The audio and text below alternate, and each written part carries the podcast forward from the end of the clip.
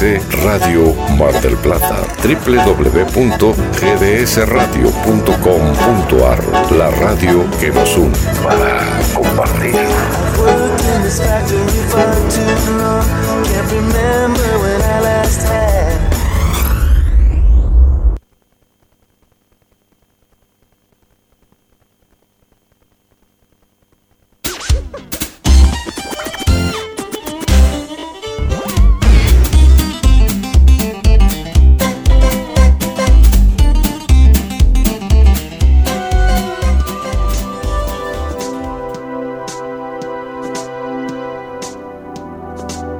Somos una estación de radio.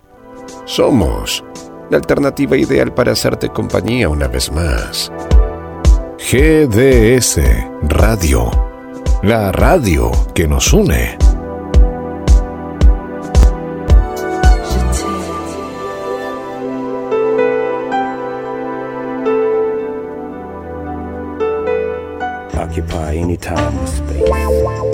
Cada expresión, cada sonido, lo vivimos de una forma muy particular en nuestro aire. GDS Radio, la radio que nos une. Escúchanos en www.gdsradio.com.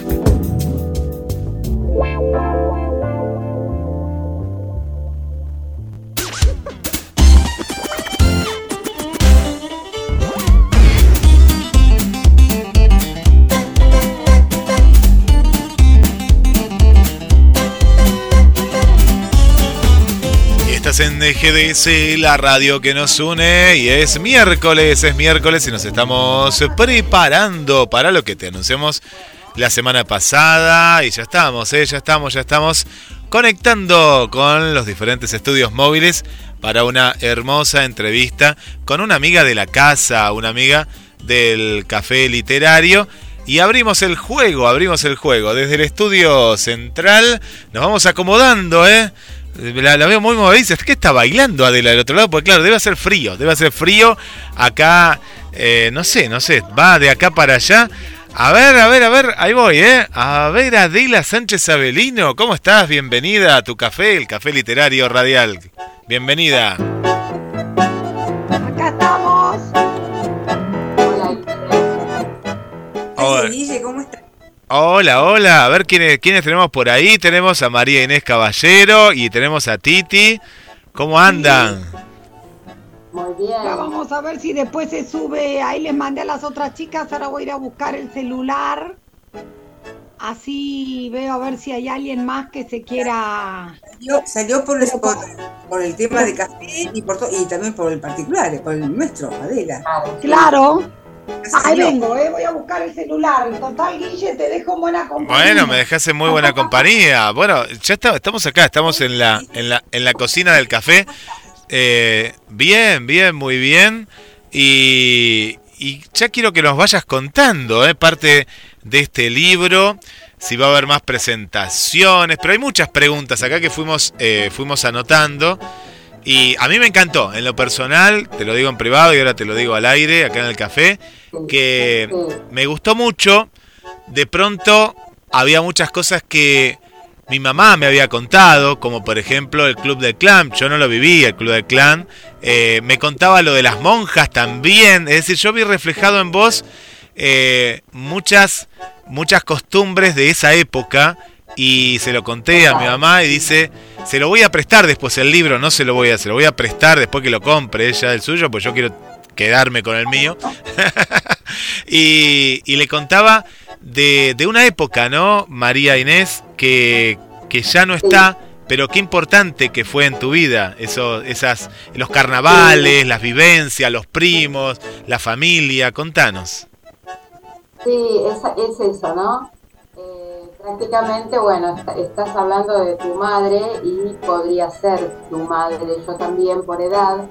Eh, tengo hijos de más de 40 años, así que como sé que cumpliste años hace poquito, eh, entonces sí puedo decirte que en realidad es un recupere o un recuperar este, una época, unas historias, un modo de vida de los argentinos. Recording in progress. Eh, y, de, y de las familias, ¿no?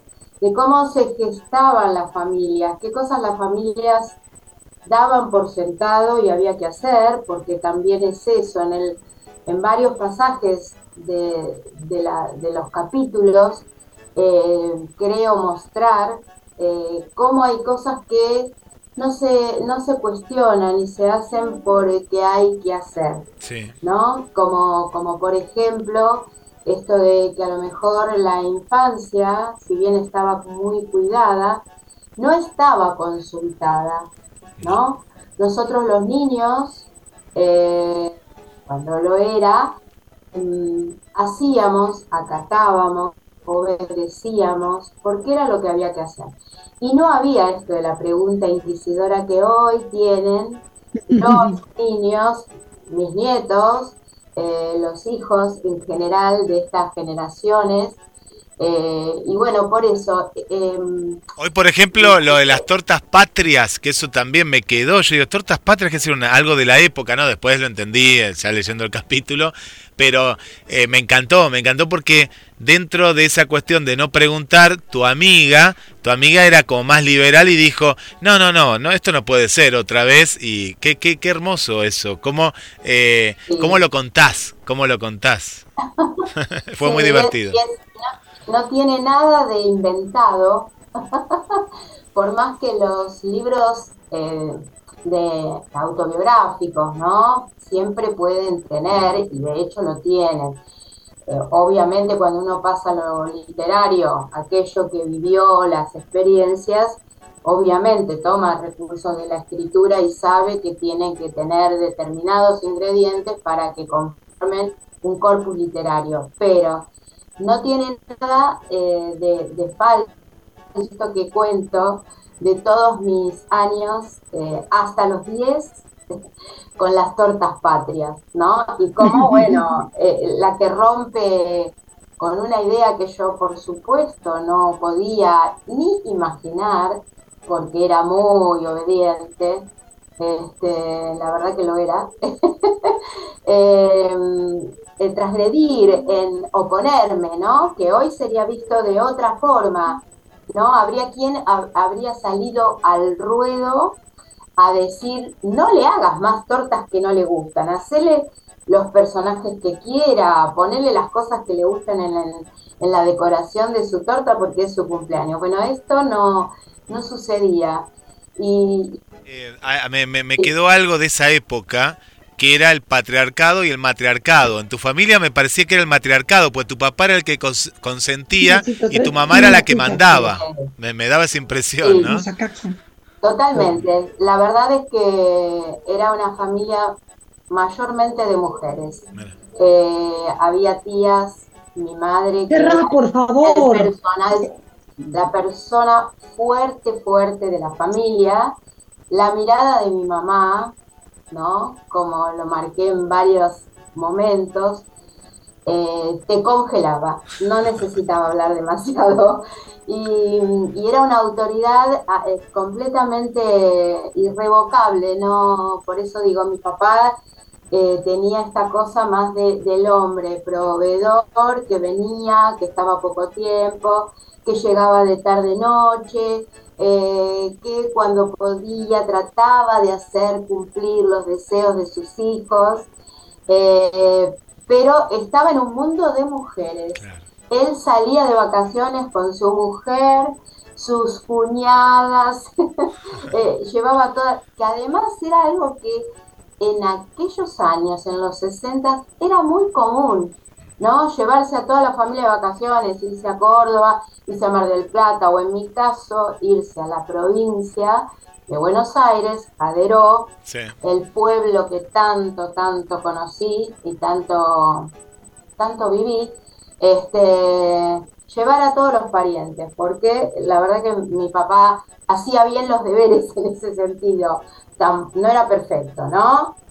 Este, pero bueno, es como vos decís, pero perfecto no es ningún padre, eh, Marinés querida. Y bueno, y los padres, viste, uno después entiende cuando es padre más eso, ¿no? que está bien que no, que está bien que no sean perfectos. Pero sí, a mí lo que siempre me justo Guille hoy estaba reescuchando, reescuchando un comentario de Guille que me dice me gusta porque va como repasando su vida y dice Guille, se lo voy a dar a mi mamá, no sé si ya lo dijiste a eso, Guille. Lo dijo recién, sí. Sí, se lo voy, porque me pareció que hablaban de la mamá de Guille, sí. Bueno, dice, se lo voy a dar a mi mamá porque está lleno de cosas, ¿no? De, marcas como, como de la época. Sí, mucho, mucho. Porque me, me, da la impresión, Ade, Titi eh, y, María, que que era una época en la cual todos tenían el Cianditela, eh, todos miraban el mismo programa, en este caso vos contás el de, el de Doña Petrona, o tenían el libro de Doña Petrona, todo el mundo, era como que había cosas muy en común, en ese, los carnavales también, ¿no? La familia Falcón. La familia Falcón, dice ahí Pablo. claro. ah, sí, claro. El interior, familia, ¿no? O sea, no eh, tanto conocimiento de la afuera, mucho menos de lo que no estaba digamos, a, metros de uno, ¿no? O sea, esto que tenemos que hoy tener, estamos mirando Rusia, estamos mirando Estados Unidos, estamos mirando lo que pasa en cualquier lugar del mundo, esto no, no sucedía, se vivía de otra manera, todo llegaba como en un diferido, ¿no? Desde, desde las cosas buenas hasta las cosas no tan buenas. Eh, en un punto había, estaba bastante preservada la infancia, de algunos riesgos, ¿no? Porque hoy los chicos también, en un punto eso se ve, eh, los chicos hoy tienen acceso a muchas cosas que nosotros no teníamos. Yo tenía un horario exacto de encendido del blanco y negro y no había otro. Era en este horario, este día. El resto del tiempo, hace lo que quieras, pero no la televisión, ¿no? Además no estaba todo el tiempo. Claro, no te dejaban. No, no te dejaban. No había tampoco ofertas como tenemos ahora, ¿no?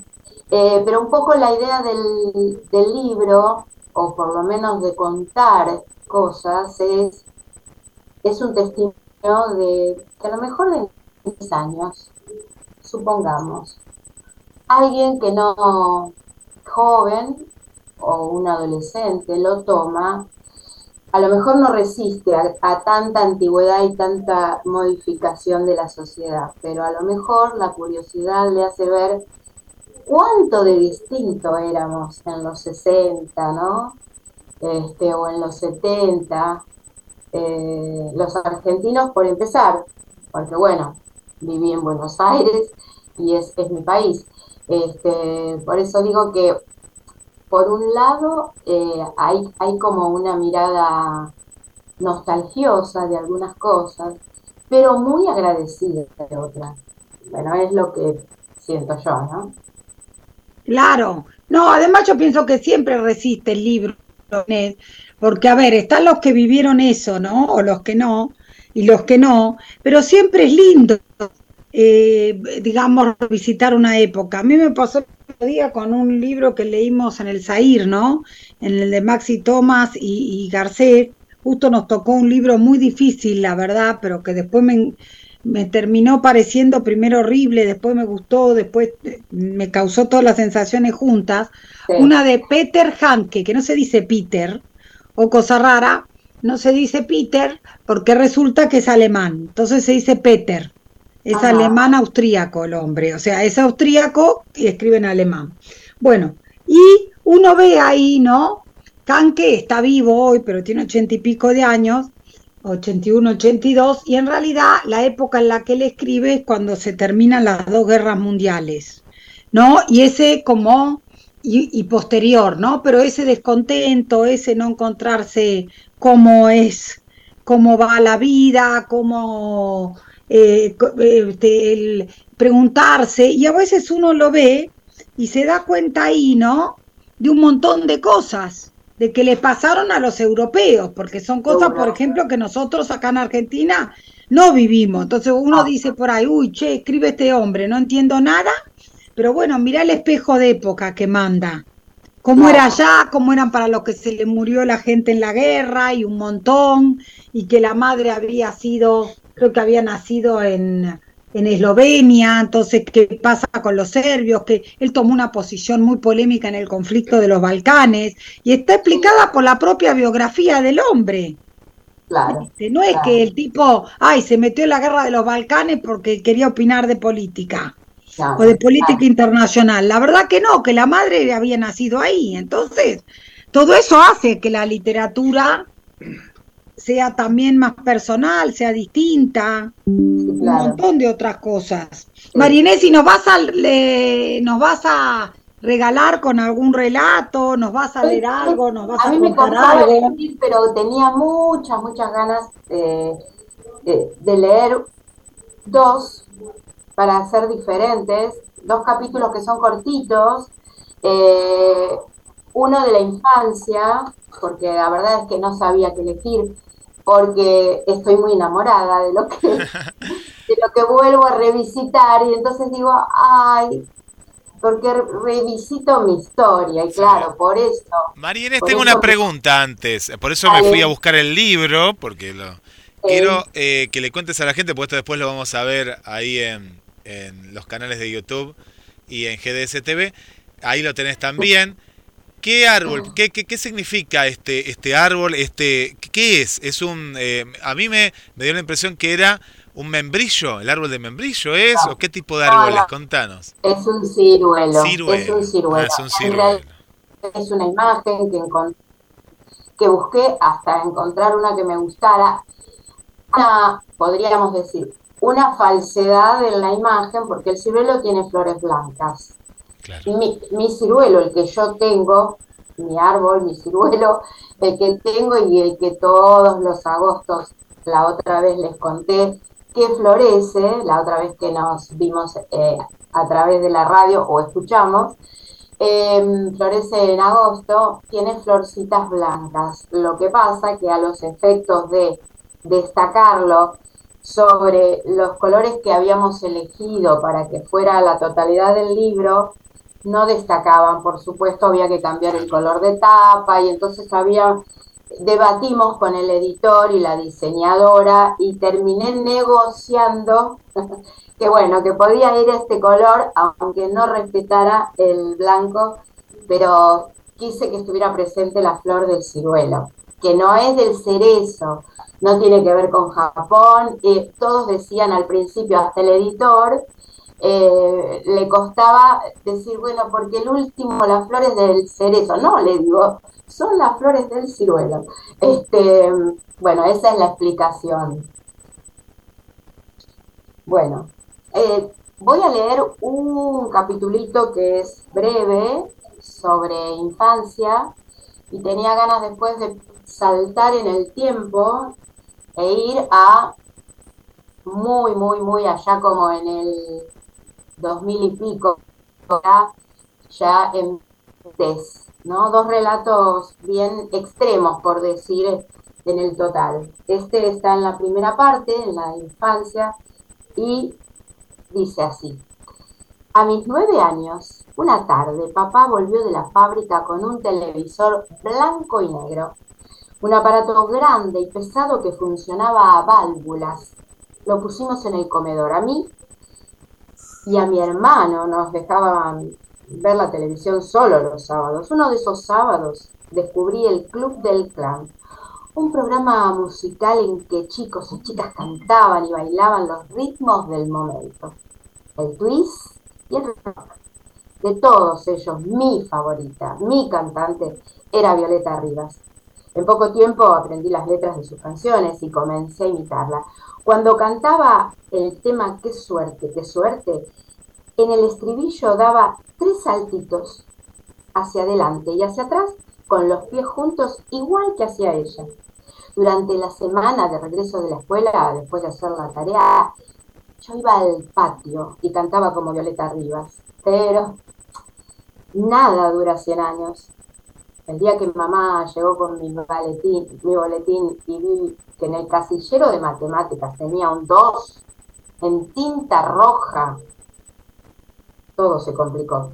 Y a pesar de que siempre fue ella la que se ocupó de nuestras obligaciones, esta vez fue papá.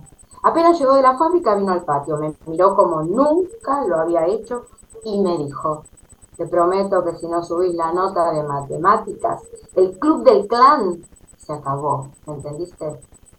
Se dio media vuelta y se fue.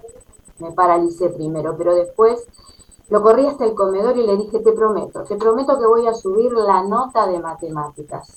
Tenés un 2, me dijo. Tenés que traer un 8. Si lo traes, te compro el tocadiscos. No podía creer lo que me estaba diciendo.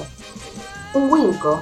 Y escuchar a Violeta cantar besos de papel, el baile del ladrillo, cuantas veces yo quisiera. Desde esa tarde estudié. Cuando mamá volvió de la escuela con el segundo boletín, solo miré el casillero de matemáticas. Lo había logrado. Como si hubiera operado un milagro, tenía ocho. A media tarde, cuando escuché que papá ponía la llave en la cerradura de la puerta, corrí. Llevaba el, boletín en la mano como si fuera una banderita. Iba a sorprenderlo, pero la sorprendida fui yo. Traía el único. Mamá lo había llamado más temprano a la fábrica para contarle. Con el tocadiscos y el boletín en medio de nosotros, nos abrazamos. Lo que se promete se cumple, decía papá. Y siempre cumplió. Ah, muy lindo. Muy lindo. Eh, bueno, este es una parte. Eh, acá estaba, que, que decía Pablo, Pablo que decía que dice que qué placer escucharlo como lo. Sí, como lo relatás. eh, Claro, sí. Me contamina el rol de narradora, ¿viste? Como Lo de ella, claro, el Club del Clan, nosotros que somos Ay, de la sí, época, sí. yo también tenía mi favorito. Y, y hace 3, 4 días murió eh, Galo Cárdenas, que era uno de los integrantes, ¿te acordás? Sí, sí, sí, porque sigo la historia del Club del Clan, a pesar Sí, de mis claro. años, y entonces sigo los movimientos y las cosas de, de sus protagonistas, de los de esa época. La Sí. verdad que era una fantasía, pero tan sana, tan... O sea, era- hoy se ve eso como muy ñoño, ¿no? Porque las cosas que hacían los personajes que eran los cantantes, las cosas que se decían entre ellos, No, Bueno. no, fue un, un- un programa que marcó una época, ¿no? claro, claro. Como hablábamos antes, que yo le decía a- en voz baja que me escuchó Guille, en esa época todos veíamos la familia Falcón. por supuesto. Claro, claro. Pero Sí, bueno. Y veíamos mis hijos y yo, y también. Bueno, pero eso es de cada época ve una, porque por ejemplo de mi época es la Sí. familia Ingalls, que, por que eso- también y todo el mundo la veía, ni hablar de Heidi. Pero una- una- El otro día la encontré en alguna librería y se me cayó Exacto. el corazón, la encontré en el Gran P de Chilano y se me trujaba el alma. Cada uno tiene su época, como dice Adela, ¿no? Eh, hará 6, 7 años atrás, eh, me llama mi hija, que hoy tiene 36 33, o sea, se- ella tenía 26, 27 años, me dice, papá, papá, poné canal eh, Telefe, en lo de Susana Jiménez está mi modista. Yo cambio para ver y veo que está Johnny Tedesco con una señora y dos chicos. Yo le digo, escúchame, ¿qué, modista? Este es, es- No, no. Resulta ser que Johnny Tedesco con la familia tiene una casa que hacen, fabrican ropa, los chicos ropa juvenil y la mujer, que era la modista de mi mujer, eh, eh, ropa para, para gente mayor y para adolescentes, y tienen el negocio en la Galería Santa Fe. Y ella ubicó a la modista, no, no ubicó a Johnny Tedesco. ¿sí me entiendes? Claro, seguro, seguro. Y bueno, es así. Y porque cada uno también ubica a los que a los que va conociendo y a los que te y sí, Exacto. De, no- de cada época había, porque yo, y a mí cuando Marinés dice que el padre le dice, olvídate del club del clan, yo más chiquita, pero me acuerdo en este mismo departamento donde vivo ahora, a mí me cortaban la pantera rosa que entraba a las 20. ¿no? Que la música era Metropolitan, no, no, no, no, no, no, no, no, no, no, no, no, no, no, no, no, no, no. Y mi abuelo me agarraba de la cintura, mi abuelo, que era el mi abuela, en realidad era mi abuelo, me adoró siempre. Para mí fue un padre, un abuelo, todo junto, fue un segundo padre. me agarraba de la cintura y cuando me lo tenían prohibido, se encerraba en el dormitorio de él y veíamos la pantera rosa en el cenit. En el cenit de blanco y negro, que ese que se le vieron que había que acercarse. No existía el control remoto. No, hay, hay, muchas, hay muchas cuestiones que... teníamos cuatro canales.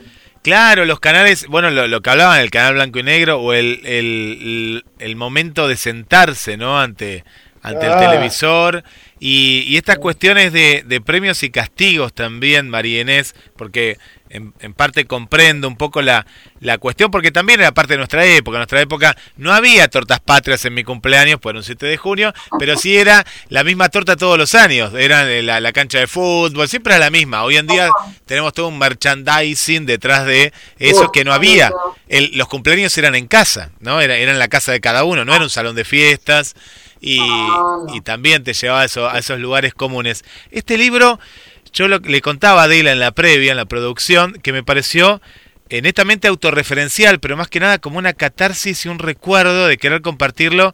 Primero, me dio la impresión a mí, eh, ahora nos contás bien, pero me dio la impresión como primero con tus íntimos y después con nosotros. Me dio como esa impresión.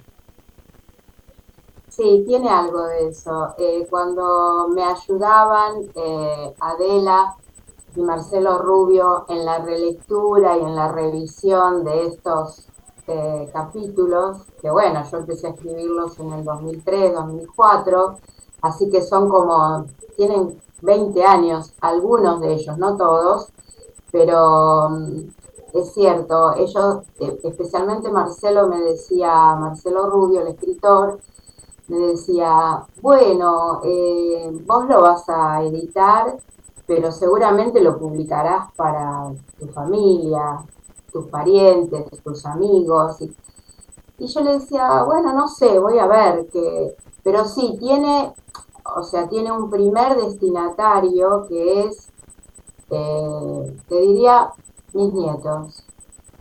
Claro. La otra vez, eh, un poco también lo expuse de esta manera, porque son los que, son dos generaciones después que yo, y son los que creo, o sea, yo tengo una nieta de 15, un nieto de 17, uno de 12 y uno de 5. Pongámosle, eh, tienen bastante diferencia de edades entre unos y otros, o sea que la lectura al de 5 le va a llegar en unos años. Claro. Eh, digamos, cuando, cuando pueda soportar tantos días de, de lectura, días u horas, de lectura sostenida. Entonces, eh, lo que eh, traté, eh, no sé si lo logré, pero traté, es esto, basado, el mío, el de nuestra familia, y yo tengo dos hijos, dos, dos nietos en otro país, mi hijo se fue a vivir a Brasil, y entonces digamos, los chicos, mis nietos vivieron 10 años en Argentina. Conforme vayan pasando los años, por ejemplo, ya ahora van para 5 que no están, eh, necesito dejarles esto de recuerdo, de esa argentinidad que tienen, de estas costumbres nuestras, que aunque sean de otra época, son de su familia, Claro. Eh, porque em, justamente me parecen que conforman su identidad. Eh, ellos ah, eh, siguieron el mundial con una desesperación, juntaron a sus primos brasileros, a sus abuelos brasileros y en un Zoom compartido desde allá y nosotros compartimos la definición. Bueno, ganó Argentina y ellos estaban fascinados por llegar, no pudieron llegar para el festejo y para la llegada de la selección. Pero quiero decir, y vuelvo, trato de ser más concisa, em, sí podría decirte que esto que vos decís, el primer destinatario es eh, los más cercanos. También podría decirte en un punto mis hijos eh, y mis vivencias como madre, mi pareja, El chico de las patillas, el personaje de la... Y te subiste una foto el otro día al Instagram. El otro día subí una foto El porque chico de las patillas de es Oscar. del día, es del día de que lo conocí, entonces ahí se ve que está de perfil y se ve bien que tiene una patilla Elvis Presley que hoy por supuesto no conserva, como muchas cosas que no conservamos de esa época, ¿no? Pero bueno, por eso digo, un testimonio también a mi hermano, que es lo que me queda de mi familia original. Por eso eh, vuelvo a tomar espacio en esto que vos me das permiso, como para decir quién es el primer destinatario. Eh, sí, porque pienso que también la literatura redime, sana, cura cosas y heridas que a veces quedan en las personas y los que tenemos la, la felicidad de escribir, este, tenemos esa posibilidad, ¿no? De volcar a través de la literatura y de ese ambiente de papel cosas que a lo mejor no nos animamos a decir, ni aunque sea una Claro. y por eso la literatura tiene esa propiedad, ¿no? Lo decimos nosotros que estamos en un taller literario. ¿Qué vamos a decir nosotros que amamos esto, no? Pero bueno, eh, creo que te sí. la, la pregunta, Guille. Claro que sí. Titi, ¿tenés alguna pregunta para hacerle a la autora? A María Inés Caballero, que está con Pregun- nosotros. Pregunta no, porque todo, todo se lo dije el primer día que leí el libro, que me lo tragué en un fin de semana. La mamá me decía, tal cosa, tal otra, estoy emocionada, porque ¿sabes qué pasa? Es exactamente una familia bien constituida. Eh, que no es mi caso, ¿no? Entonces, este, es tan distinta la vida de Marinés a la mía, que yo me sorprendí y decía, pero no puedo creer lo que estoy viendo, que la abuela es, es diametralmente opuesto. Yo estaba maravillada. Claro. De otra forma, no importa, pero bueno, Y porque son experiencias personales distintas. antítesis de mi vida la. Entonces, obviamente. No podía creer lo que estaba leyendo, así que me pareció fabuloso. Todo lo que dice me encantó porque es todo lo que yo lo hice. Así que este, le decía, mira qué genial. Y entonces te dijo esto, y entonces te dijo lo otro, y, y- eh, había horas para ver televisión, y había horas. No, a mí no me pasó eso. Pero este, yo quedé maravillada, porque fue como, como ver la otra cara de la moneda, ¿no? Claro. Hubiera gustado un poco esa moneda por ahí. Así Sí, que. claro, porque cada uno de nosotros, viste que las mujeres además somos así. Te tocó el pelo lacio, lo querías enrulado. te tocó rulado, lo querías lacio. Querías una vida re libre, pero te hubiera gustado ser Susanita. A ver, en la vida pasa así. Además, también hay cosas que uno no elige, que tocan y la vida te va llevando para un lado y para el otro y chau. Eso justamente me, me, me quedé conmocionada. Te lo dije ni bien. Claro, son otras vivencias también. De la- desde ese lugar también está buenísimo. 8 de la mañana la llamaba y le decía, este, somos, somos, las dos somos muy, muy madrugueras. Tal cosa. Me encantó, me, me atrapó el libro, porque es, es de una un cariño, una cosa familiar, es fa- fantástico, fantástico. Desde el primer día. Es verdad que fue así. Me lo dijo, me lo iba diciendo a medida que iba terminando cada capítulo. Cada dos o tres eh, hacía un parate y me hablaba. Te llamaba y te decía, sí, sí, Es sí. muy, es muy lindo, ¿no? La verdad que lo que genera un producto así, eh, me siento feliz, muy feliz en esta edad que tengo. Cuando alguien me dijo, pero loca, tu primer libro a esta edad, porque tuve quien me lo dijo, ¿eh? Siempre hay, sí, siempre hay. Tuve quien me dijo, vos, pero si vos no venías escribiendo, si vos te dedicabas a la música, cantabas, hiciste teatro, pero ¿para qué? Bueno, ¿Quién te dijo eso? Esa eh, alguien. Siempre, no Titi, siempre hay alguien. Mirá, yo tuve una vez un papá del colegio. falta de respeto Yo no voy a decir porque encima es conocido el hombre, ¿no? Pero yo una vez tuve un caso de un papá en el colegio, no lo puedo nombrar.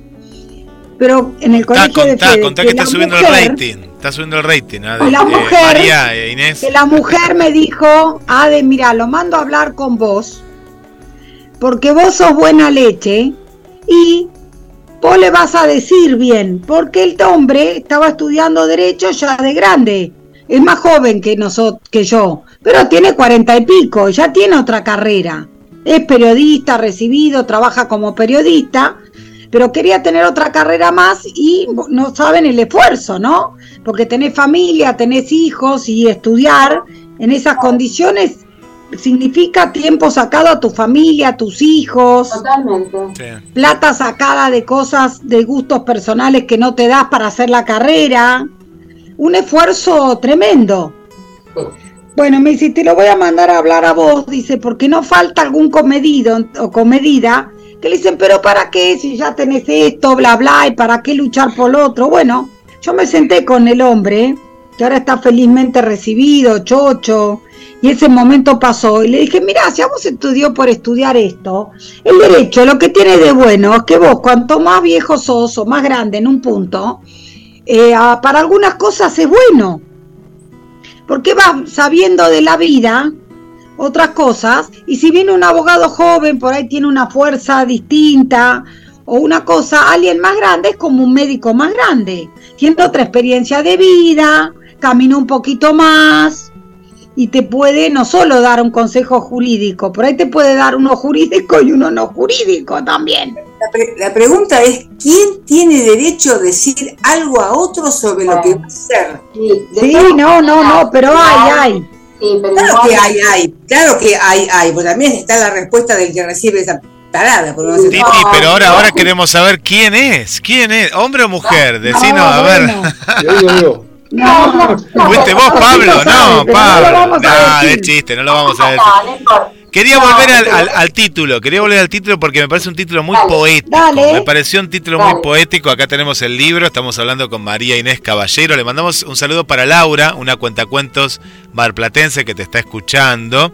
Laura, Laura Val. Flores diminutas como estrellas. María Inés Caballero, ¿por qué le pusiste este nombre? ¿Hubo otros nombres alternativos en algún momento antes de la edición final?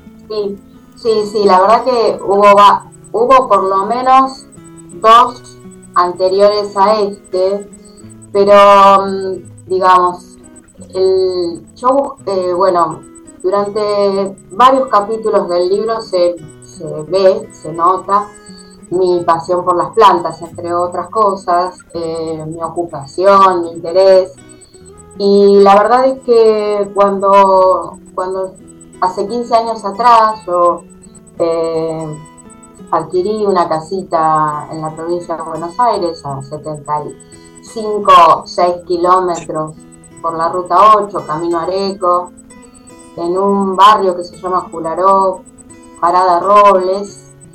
Em, yo que no tenía, que había venido, había ido siempre en departamento, la verdad es que esa nueva vida, aunque fuera de fines de semana, eh, con la naturaleza, me ofrecieron un cambio en, la manera de ver las plantas, los árboles. Mi mamá, por supuesto, me había transmitido ese amor por las plantas. Eh, ella vivía para su jardín, pero bueno, ella había nacido en el campo, ella se ocupaba de la huerta, o sea, tenía más que ver con sus orígenes. En mi caso, bien de Ciudad de Buenos Aires, eh, no, sin embargo, em, esa propiedad tenía varios frutales. Una eh, dos moras, un limonero y un ciruelo.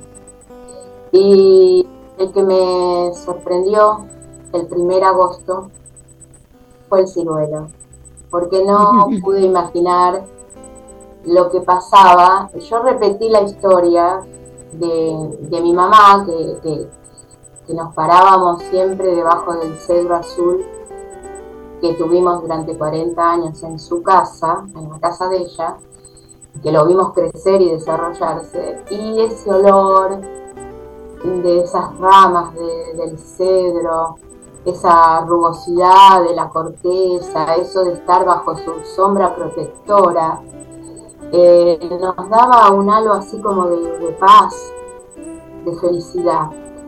Cuando yo lo vi florecer al ciruelo, eh, nosotros lo compramos la casa en diciembre, tuve que esperar hasta agosto del año siguiente. Claro, claro, casi un año, no un año, pero bueno, ocho meses.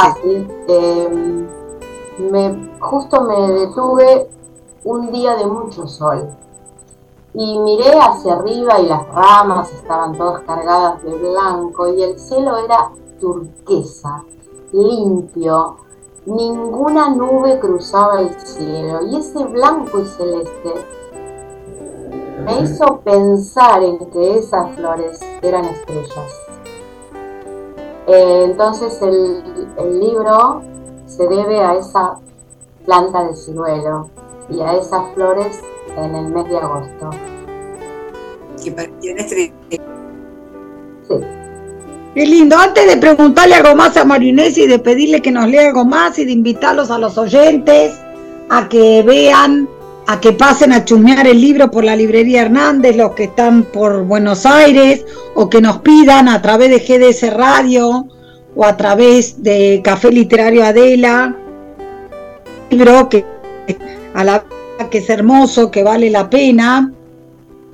Este, les eh, los invitamos a todos a darse una vuelta y a verlo. Inclusive le vamos comentando a los oyentes que le, que le hemos dejado un ejemplar a Chilano en el Gran Pez del libro y que próximamente, es decir, en el transcurso de este año, Dios mediante, tenemos pensado hacer una parada ahí con Marinés, con Cristina Domenech y con la gente del café para para para este, para hablar.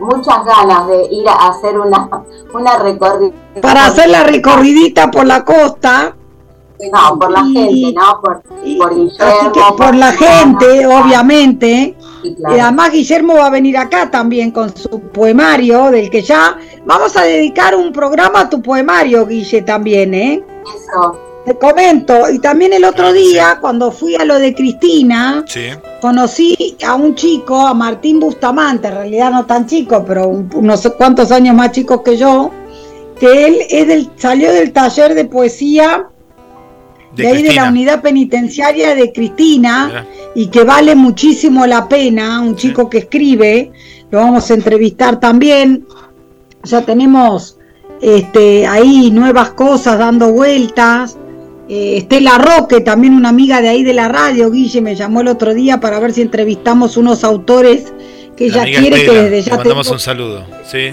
Y le dije que sí, te mandamos saludo Estela y estamos en contacto. Yo soy media colgada con las cosas, pero estoy.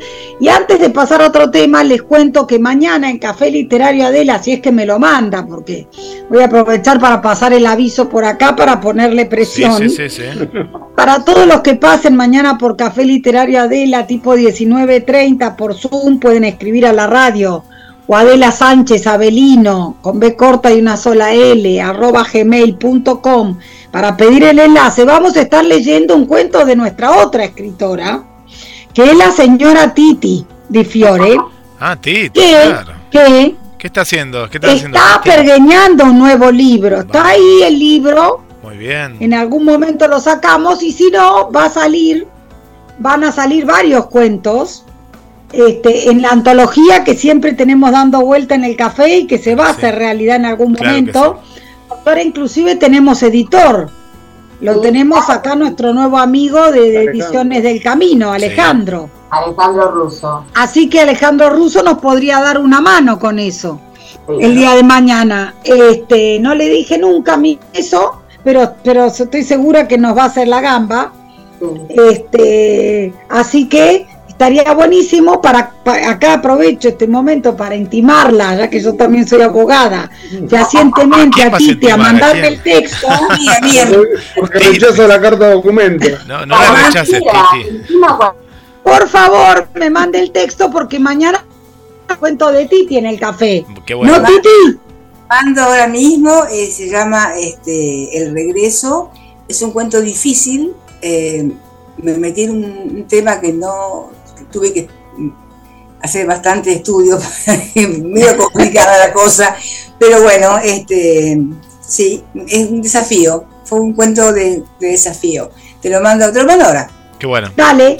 bueno, así que mañana invitamos a los oyentes, ¿no? E invitamos a todos a, partir de qué hora? 19.30 horas. A partir de las 19.30, obvio Guilla, vos también te invitamos, ¿no? Que estás Y pueden venir nada más que los oyentes. Bien. Vos también, no hay problema. De 19.30 a 21 estamos. Vamos a empezar a, hacer, vamos a hacer lo primero que vamos a hacer va a ser esa lectura. Así que arrancaremos 8 menos cuarto porque siempre nos saludamos, hablamos de cansada. Yo paso paso revista a, cosas, saco las cartas, los mazos de tarot literarios que estamos también incursionando y hago mis gansadas varias, pero mañana vamos a empezar con el cuento de Titi para que nos alcance bien la clase para leerlo. Qué lindo, Ade, qué lindo. Qué bueno. bueno Exacto. Acá me, gustaría para cerrar, eh, ustedes se quedan acá en este café, pero en el café radial, porque ahora ya en instantes viene nuestro amigo Gabriel Alejandro Massa. Eh, primero, eh, una, una pregunta y después para cerrar eh, en, lo que es la radio, que, que nos leas otro, otro capítulo. Las personas de, Mar del Plata o del interior del país, ¿cómo lo pueden conseguir, María Inés? El libro, ¿se lo mandás o, o, cómo? El libro, si, si, lo compran en Librería Hernández, Librería Hernández lo manda este, al destino porque tienen distribuidora. Qué bueno. Así que es por, eh, y si no, a través, como dijo de Adela, que podrían escribirnos y ver, ver la manera. Yo no tengo manera personal de... Los que quieran en Mar del Plata, ya les ofrecemos a los oyentes que yo el 15 voy a estar la primera semana de vacaciones de invierno en Mar del Plata, con lo ah. cual los que quieran los libros, que me vayan diciendo que voy llevando. Dice. Está, está Pero llevar conmigo voy a estar del 15 al 22. Y si me vengo y alguien no lo pasa a retirar, siempre se puede dejar en el gran peso lo de, o no, el de algún amigo. Sí, sí, sí. O me lo dejan a mí y yo lo... Sí, sí, sí, sí. O a vos. También, exacto. ¿Valor del libro, eh, Inés? ¿Valor del libro? Hasta, hasta este mes estaba en 3 mil pesos. 3 mil pesos. Y no se había movido. Hasta este mes. Eso siempre se le pregunta al editor cuando empieza un mes nuevo yo no manejo eso, lo tiene que hacer él. Este, el 24 de julio voy a estar presentándolo. Eso. En la librería Daín, en Palermo. Bien. En la calle Nicaragua, eh, Itames. Cocina Cultural. Daín. Eh, y me dejó en algún momento mandar el flyer y te lo. Claro que sí, mandanos el flyer Invitamos a la gente. ¿Qué día de julio, Maidés? ¿Qué día de julio? Lunes 24. 24, 24. a las 18 horas en Daín. Va a haber tres narradores orales, yo chusmeo. Eso, ya. Va a estar Silvia Mellino, ¿y quién es más? Marinés. Alejandra, Alejandra Villasante y Hernán Cotela, tres colegas míos, narradores, amigos, que me están preparando una sorpresa porque ah, eh, solamente ellos saben qué van a narrar. Tienen toda la libertad para elegir qué quieren ese día contar de todo el libro. Este, así que bueno, para mí es una sorpresa como para el resto de los que vayamos a Raín. Y Perfecto.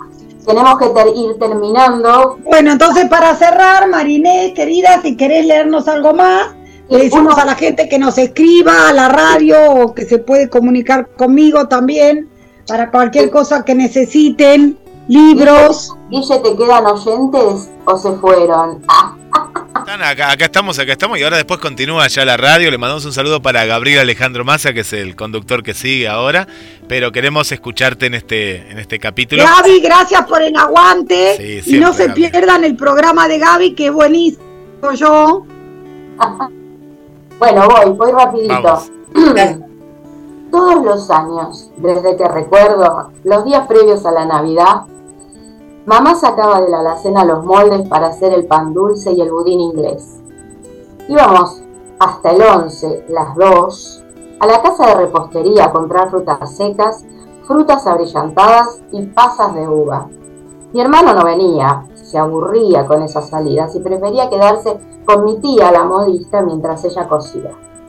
Hace ya muchos años que mamá no hace pan dulce ni budín inglés, tampoco los ravioles de pollo y verdura que por años ella y mi tía Juanita hacían, como si las estuviera viendo. Se encerraban en la cocina desde temprano para preparar el menú de los días de las reuniones familiares.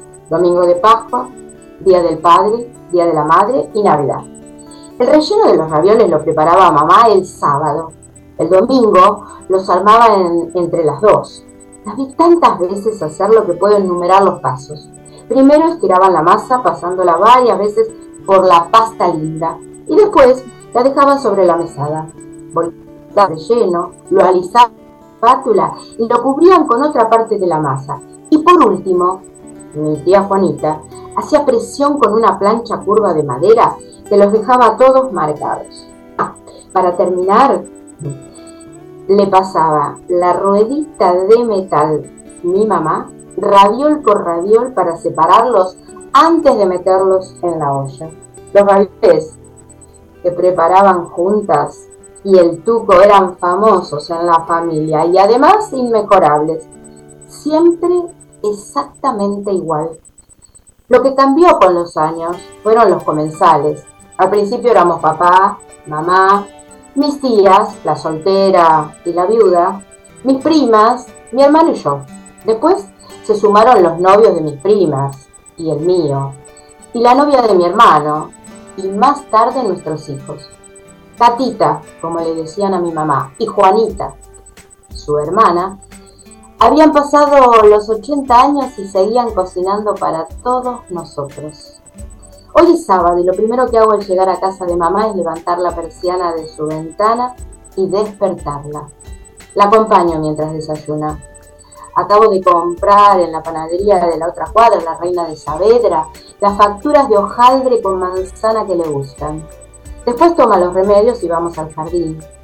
Las rosas, las marimonias, las camelias, los jazmines y las fresias festejan nuestra llegada y mamá festeja tenerlas.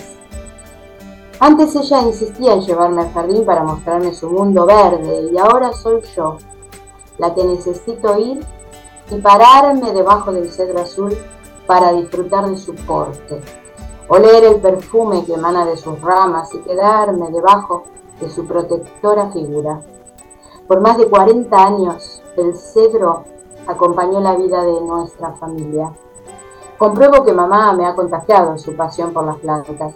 Con 90 años, sus manos siguen quitando los suyos que crecen a los costados de los rosales. Dice, no quiero que las ahoguen.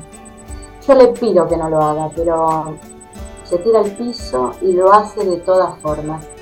Disfruta haciéndolo. Desde que tenemos la casita en el kilómetro 76, me ayuda con el parque.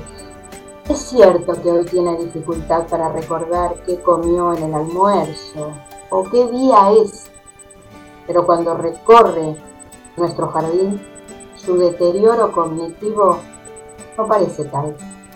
Es cuando la recupero la recupero por completo y siento una inmensa felicidad por tenerla. Qué lindo. Qué ternura tiene eso. Sí. Muy tierno. Se transmite.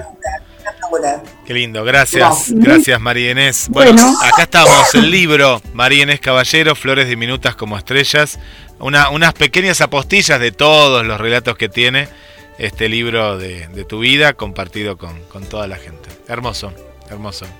Vas a encontrar en nuestro canal y en la radio la grabación y te la vamos a subir a mi Instagram, Adela Sánchez Avelino, escritora, y a través de la, del Facebook de Marinés vas a poder escuchar esta grabación. Si, la, si, la, si no la encontrás por algún motivo, nos escribís y te la hacemos llegar. Un abrazo a todos. Gracias a los oyentes y gracias a vos, Guillermo. Gracias, hermoso. Gracias, Titi. Gracias, gracias Titi. Gracias, Guille. Gracias, Marinés. Nos vemos mañana. Hasta mañana en el Café Literario. Recording stopped. Y nos quedamos aquí, nos quedamos en GDS, la radio que nos une. Ya llega Gabriel Alejandro Massa. Y en GDS TV vas a poder compartir y ver, porque acá te estábamos mostrando el libro también. En la radio es la magia de la radio, pero a partir de mañana en el canal de GDS TV en YouTube, busca GDS Radio en YouTube y ahí vas a encontrar esta hermosa entrevista con María Inés Caballero Flores diminutas como estrellas. Quédate en la radio que nos une.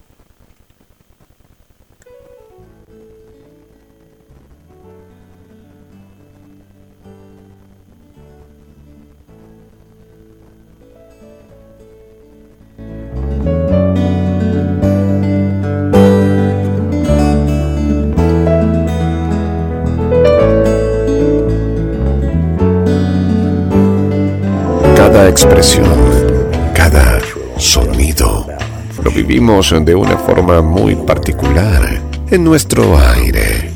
GDS Radio, la radio que nos une. Escúchanos en www.gdsradio.com.